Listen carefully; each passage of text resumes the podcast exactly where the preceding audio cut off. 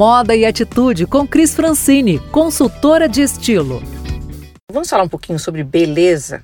Meninas, é super importante nessa época que estamos vivendo de quarentena, a gente cuidar da nossa pele, do nosso cabelo. Então aproveitem esse período para de repente fazer uma máscara no rosto ou hidratar bem os cabelos. Se cuide, porque realmente quando a gente se cuida, a gente se sente bonita, a no nossa autoestima se eleva.